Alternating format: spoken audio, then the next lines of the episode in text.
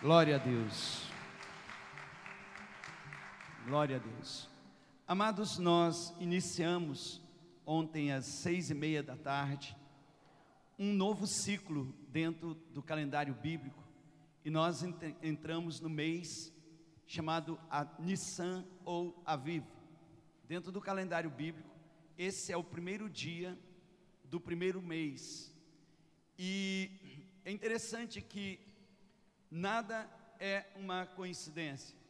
O último dia do ano bíblico que terminou ontem foi no Shabat. E nós estamos começando esse primeiro dia do primeiro mês, no primeiro dia da semana.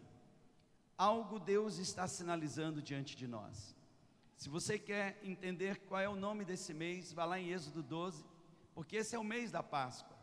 O Senhor disse para Moisés: esse será o primeiro dia do primeiro mês do primeiro ano. Vocês vão começar a contar o tempo de vocês agora. E quando Deus estabeleceu os estandartes das tribos relacionada à bênção redentiva de cada mês, esse mês é a bênção da tribo de Judá. Jesus é o leão da tribo de Judá. Nós estamos iniciando o mês da bênção do leão da tribo de Judá. É tempo de redenção, é tempo de quebrar a vara do perverso, o cetro dos dominadores e libertar o povo de Deus para algo novo. Então, Deus tem nos dado palavras tremendas, Deus tem nos dado direções proféticas tremendas, e nós não podemos ficar alheios àquilo que está acontecendo. Moisés, ele pede para Deus: Senhor, ajuda-me a contar os meus dias. Eu preciso entender quais são os dias que eu estou vivendo, para que alcance o coração sábio. Nós não podemos achar que todos os dias são iguais, porque o reino espiritual está se movendo de uma forma tremenda. E aqueles que estão atentos a tudo que está acontecendo dentro do processo profético, esses viverão o melhor de Deus. É por conta disso que quando Jesus nasceu, ninguém lá em Israel foi atrás dele, nenhum rei, nenhum sacerdote, Ninguém, porque estavam desligados. Teve que vir um povo, viajando mais de dois mil quilômetros, para vir trazer as suas ofertas ao rei que havia nascido. E quem era aquele povo? Magos de Babilônia. Não era o povo de Deus, não era o povo escolhido, mas homens que aprenderam com Daniel a discernir o tempo, as épocas e as estações. E eles disseram: Nós vimos o sinal nos céus. O grande problema é que você está olhando para os barulhos da terra. E eu quero lhe pedir nessa manhã, em nome de Jesus, comece a olhar para os sinais que os céus estão mandando na nossa direção. Isaías diz: Eu ouvi os céus falando, a terra está cheia da glória de Deus. Eu vi o Senhor na sua santidade, na sua glória. Eu fui coberto pela sua nuvem no dia da minha crise, eu vi o meu Deus. Amém? Então que a gente fique atento a tudo que está acontecendo, porque algo tremendo está sendo liberado no reino do Espírito, na nossa direção. Quantos creem nisso, diga glória a Deus. Amém? E essa manhã, uma manhã de ceia, nós estamos nesse tempo de santificação, porque santificação é preparação para a Páscoa. Por que, que eu sei que o pão da ceia era pão sem fermento? Porque era tempo de Páscoa. E na Páscoa tira-se o fermento de tudo. E se o fermento na Bíblia, ele parafraseia ou ele simboliza o pecado, é tempo de arrancar, é tempo de limpar, é tempo de se purificar para sentar na mesa do Senhor. É tempo de nós realmente entendermos que há uma chamada de Deus para nós começarmos um tempo novo. Tire o fermento da sua casa, tire o fermento da sua vida. Veja que o sacrifício é oferecido por uma vida, mas tirar fermento é uma ação nossa. A minha redenção foi Deus que conquistou através de Cristo Jesus, do sacrifício do seu filho. A minha santificação é uma decisão minha de andar de acordo com a palavra de Deus, de caminhar pela palavra de Deus, de ir tirando os fermentos da minha massa. Quais são esses fermentos? Raízes de amarguras. Quais são esses fermentos? Mentiras, enganos, desejos desenfreados da carne. Quem são esses fermentos? São coisas que me, me impedem de ver a glória de Deus. A inveja, a cobiça, a ira, a, a, um, um coração que está sempre desconfiando. A gente precisa tirar isso de nós. Não é porque alguém falhou com você que você agora não vai confiar mais em ninguém. Em nome de Jesus, sai disso. Sai disso. Nós não podemos deixar essa raiz plantada dentro do nosso coração, porque se as pessoas não são confiáveis, problemas delas, nós não vamos deixar esse problema ficar dentro de nós, porque isso nos amargura e nos impede de ver a face de Deus. Então temos que nos purificar, temos que tirar tudo isso. Então eu sei que o pão da ceia, ele é o pão sem fermento. Por quê? Porque ele apresenta e representa e aponta para o corpo de Cristo. Ele aponta exatamente para esse alimento que Deus quer nos dar, esse pão que o homem perdeu quando pecou, esse pão que o homem perdeu de comer lá no jardim que Deus plantou, e ele agora precisa se alimentar de novo para voltar a ter comunhão com Deus. Então, veja, quando eu sento na mesa da ceia, eu estou comendo de Cristo. O sangue, ele me dá acesso, mas é o corpo, é o pão que eu preciso comer, é o pão que eu preciso receber, é a vida, que ela é a própria palavra, que ela é o próprio Senhor, é o próprio Jesus. A mesa da ceia não é a mesa da igreja, a mesa da ceia não é a mesa da religião, a mesa da ceia não é a mesa da exclusão, a mesa da ceia é para os filhos, já chegaram aqui os filhos de Deus. Apóstolo, mas eu tomei com a vida, é filho ou não é? Só quem não pode sentar na mesa são os que não são filhos. A palavra de Deus nos diz que um dia Jesus, ele estava indo para as bandas de Tiro e Sidom com seus discípulos, e uma mulher começou a caminhar atrás dele, gritando: Jesus, filho de Davi, tem misericórdia de mim. E aquela mulher, o texto diz, o escritor diz, que ela andou três dias. Três dias, pastora Dani. Três dias, Sandra. Você já pensou, Ana, três dias clamando, gritando, atrás de Jesus, e Jesus nem deu bola. Parece uma insensibilidade, mas aí tem um princípio. Aquela mulher estava gritando, aquela mulher estava clamando, mas aquela mulher não tinha acesso. Porque eu quero que você entenda que não são os gritos que, tá, que dá acesso até Deus, não são os clamores que dão acesso até Deus, o que dá acesso até Deus é a porta, e essa porta é Jesus, e essa porta é o que nos faz aproximar-se. Não é o grito, não é o clamor, Aí, olha só que interessante. De repente, os discípulos de Jesus disseram: Jesus, Jesus, atende essa mulher ou manda ela embora. Está ficando mal aí, né, Senhor? Daqui a pouco vamos começar a dar um monte de dislike aí na nossa campanha. Daqui a pouco vão cancelar a gente aí, ó. Está ficando mal, Jesus. E Jesus parou. Jesus parou por medo de, de alguma coisa? Não. Porque tem um princípio que eu quero que você entenda nessa manhã. Tem gente que não tem acesso ao Senhor, mas a sua intercessão vai parar os céus para vir na direção daquele que está necessitado. Você não está entendendo isso? A sua intercessão vai alcançar o pior que esteja, que não tem acesso ao seu grito, mas a sua intercessão vai parar céu e terra nesse momento, e Jesus vai dizer: Ei, chama a mulher para mim. Estão entendendo isso? Olha o princípio.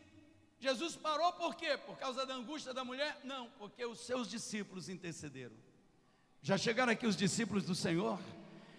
Por isso que nós temos que entender por mais que o pau esteja torando na nação e muita coisa ruim, a esperança da nação é a igreja intercessora. Ei, queridos, a, a intercessão da igreja vai parar céu e terra. A nossa intercessão, você precisa entender que tudo tem a ver com acesso. A mesa é para os filhos.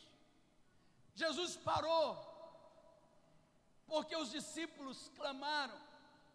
E quando Jesus parou, a mulher veio e ela disse: Jesus, eu tenho uma filha, que o demônio toma ela e joga ela no chão, destrói a vida, é uma vida de destruição. Eu não aguento mais ver esse sofrimento da minha filha, Jesus. Sabe o que Jesus disse para aquela mulher? Mulher, a mesa tem pão para os filhos. E não é lícito pegar o pão dos filhos e dar para os cachorrinhos. Uau! Só que aquela mulher não ia perder a oportunidade. Ela disse: Senhor, tem problema não. Até os cachorrinhos têm dono. Sabe o que eu quero hoje? Eu quero um dono eu quero comer nem que seja das migalhas que caem na tua mesa. Oh, uau! Uau! Enquanto tem filhos que estão rejeitando o pão da mesa, tem não filhos dizendo: Eu quero ser, nem que seja um cachorrinho nessa mesa para comer das migalhas. Eu quero ter um dono. Eu quero que o Senhor derrame das migalhas na minha direção. E Jesus disse: Eu nunca achei fé como essa. Tua filha está curada agora e ela foi liberta. Você pode dar um aplauso bem forte ao Messias. Então, em nome de Jesus.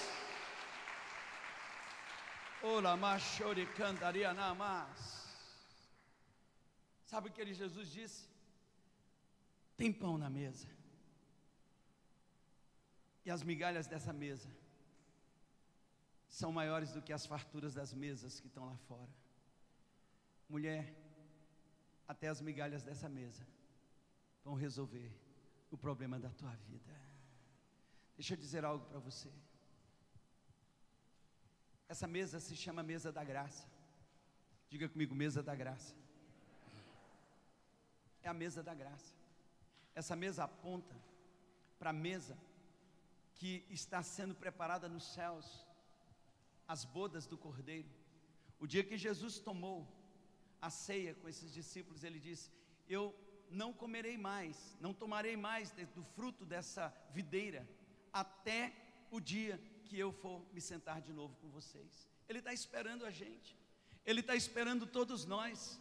Ele tomou um dia lá atrás com a igreja, nós estávamos lá na igreja, porque nós já estávamos nele lá, e nós tomamos com ele lá, e nós vamos tomar com ele lá, na glória dos céus.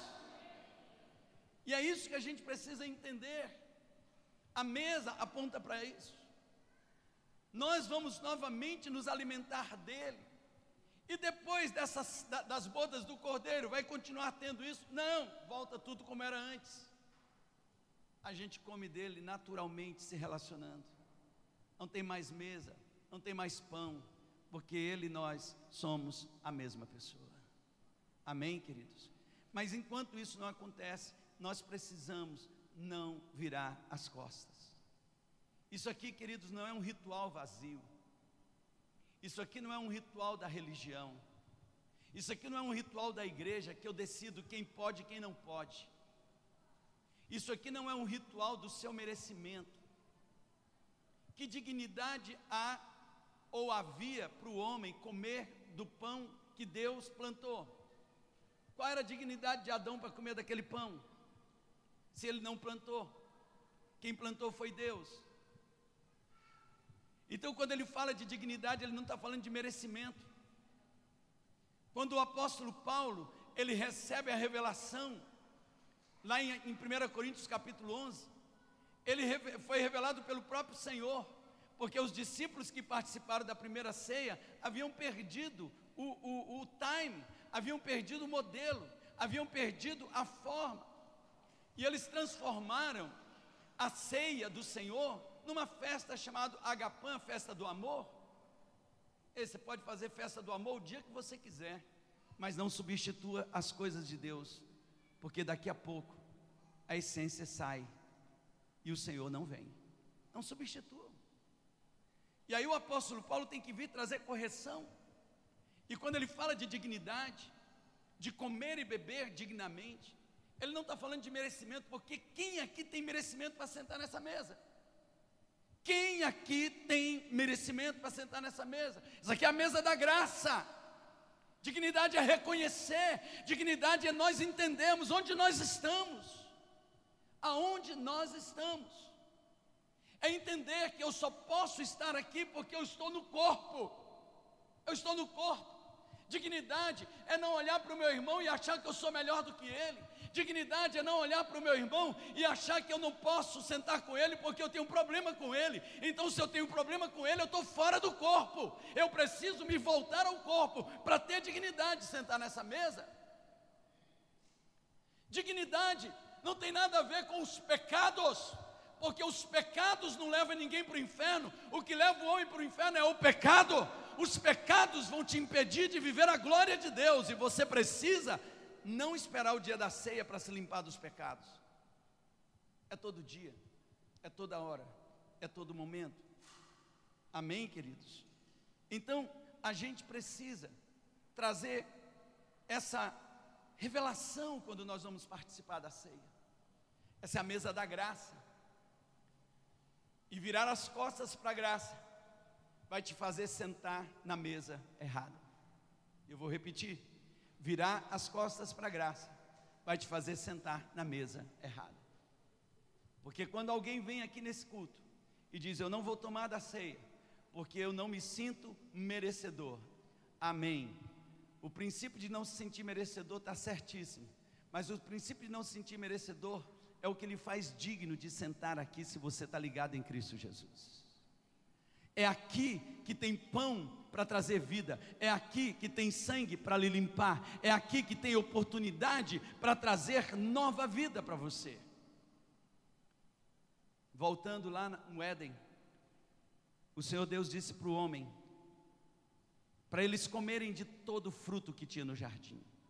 Comer do fruto não era uma opção, era uma direção.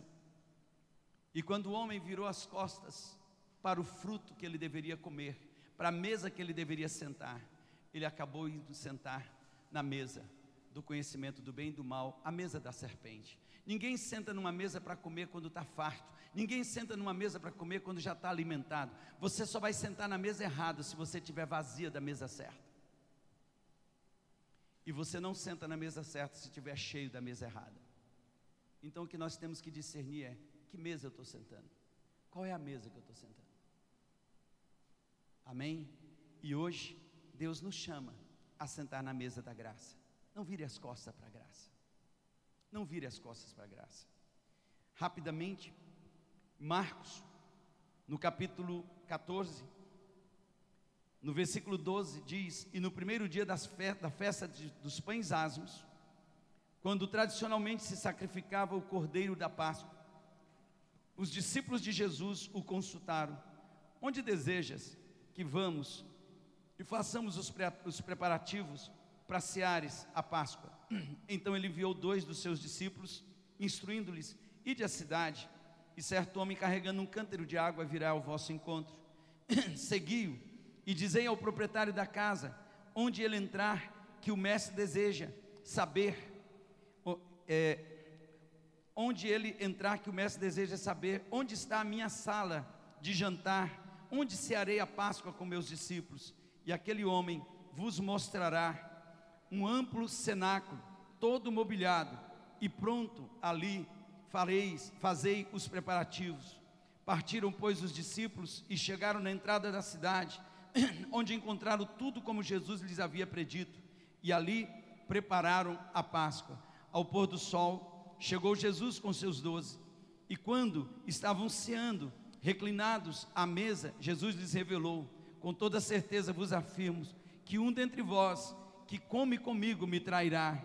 Eles ficaram consternados e lhes afirmavam: É certo que não serei eu. Mas asseverou-lhe Jesus: é um dos doze, aquele que come comigo no meu prato. O filho do homem vai conforme está escrito a respeito dele. No entanto, infeliz daquele que trai o filho do homem, melhor lhe fora jamais haver nascido.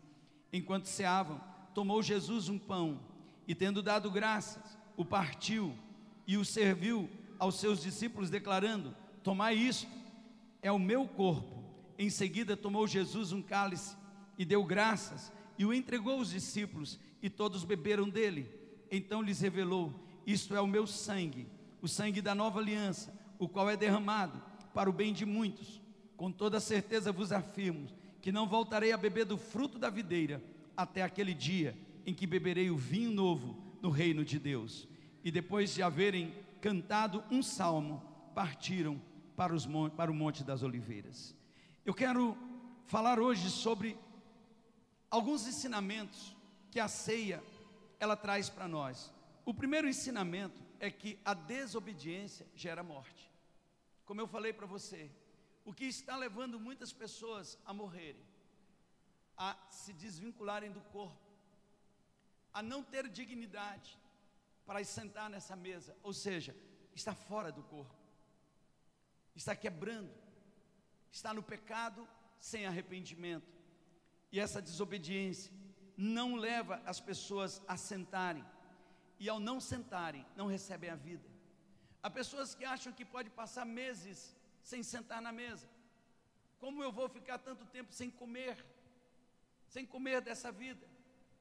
O pão que está aqui, ele não é o corpo, mas esse ato profético que nós fazemos, ele liga na terra o que está ligado nos céus, e a vida de Deus entra na sua vida. Segundo ensinamento, hoje é hora de lembrar que tudo que nós fazemos de bom conta nessa hora. Tudo conta nessa hora, nesse momento. Como eu tenho me portado.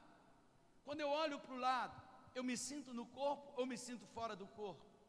Quando eu olho para cá, eu me sinto um peixe fora d'água ou eu me sinto alguém incluído. Porque se você se sente um peixe fora d'água, o problema é seu, entra na água. Se você se sente excluído, se inclua. Essa é uma atitude nossa, não são os outros que definem a nossa vida. Pare de ficar deixando o diabo trazer essas sementes ruins na sua vida. Pare de olhar para a igreja como um problema e comece a olhar para a sua vida como solução. Pare de olhar para a vida dos outros como se fosse um, um, um, entrave na sua caminhada e comece a entender que nós fazemos parte de um só corpo, somos diferentes, mas temos uma só cabeça que é Jesus. Então, é nesse momento que nós aprendemos essas coisas tão importantes. O terceiro ensinamento: Jesus escolheu seus melhores amigos para sentarem nessa celebração. Já chegaram aqui os amigos do Senhor para sentarem nessa mesa? Aposto quem são os amigos de Deus? A resposta está na palavra de Deus. Lá em João 15 ele diz: Vós sereis meus amigos se fizerem aquilo que eu vos mando. Toda vez que você obedece à direção, você se torna amigo. E amigo a gente quer na nossa mesa. Amigo a gente quer sentado conosco. Não tem coisa mais gostosa do que sentar na mesa com gente que a gente ama, com gente que a gente gosta, repartir. Eu tenho sempre falado com meu filho, filho, mesa não é lugar de comer. Mesa é lugar de mais do que comer. Comer eu posso comer em pé, eu posso comer correndo, posso comer andando, posso comer no ponto de ônibus, qualquer lugar. Mesa é lugar de relacionamento, é lugar de nós pararmos. Por que, que o diabo tem quebrado esse momento na vida das famílias? Por que, que as famílias têm se enfraquecido? Porque não tem, não tem comido junto. E como quando, quando comem junto, ao invés de trazer Jesus para a mesa, traz o diabo, traz as confusões, traz as críticas, traz o inferno para a sua mesa. E o que está alimentando? O inferno. Eu estou falando de mesa de crentes. A gente precisa entender que mesa, tudo que nós trazemos para a mesa alimenta todos. Então você, como patriarca da sua casa, como matriarca da sua casa, determine o que vai ter espiritualmente na mesa da sua casa. Comece a plantar sonhos, comece a plantar alegrias, comece a trazer coisas boas. Ei, por que ficar conversando de coronavírus na mesa, de morte na mesa, de destruição? Fale da vida, fale da glória, fale de milagres, fale de esperança. Plante vida. Amém. Posso ouvir um amém, queridos? E da mesma forma, eu tenho falado, queridos, a mesa da igreja é mesa para a esperança. Então eu quero lhe pedir mais uma vez, em nome de Jesus, não use a rede social da igreja para plantar desesperança, para falar o que a Globo está falando, o que as pessoas estão falando, para colocar crítica de outros. Não, não, queridos, vida! Porque daquilo que nós nos alimentamos, nós nos tornamos. Posso ouvir um amém, amados? Diga aquilo que eu me alimento, eu me torno. Quem é que traz alimento para a mesa sou eu. A Bíblia conta lá em 2 Reis, no capítulo 4, que havia uma fome na terra. Havia uma fome. E aí juntou aqueles discípulos para comer. Sabe quando você está preparando comida e vai chegando gente e você começa a olhar Ruth e fala, não vai dar. O negócio aqui vai ficar pouco. Aí você fica desesperado para arrumar mais coisa, não é verdade? Aí um discípulo lá teve uma bela ideia, Zé Marcelo. Saiu e foi trazer comida que ele não conhecia, Lu. E meteu na panela. Quando o povo começou a comer, alguém disse: Estamos envenenados. Morte na panela. Por quê? Colocou comida envenenada. Deixa eu lhe dar uma palavra nessa manhã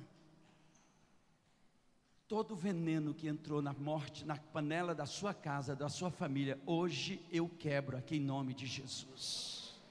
Quando eles gritaram, o profeta falou: Fica tranquilo, traz farinha, porque nós vamos colocar nessa panela. E a farinha é o pão vivo que desceu do céu, é a palavra de Deus. E hoje eu declaro a palavra de Deus entrando na sua casa, entrando na sua vida, para trazer vida novamente.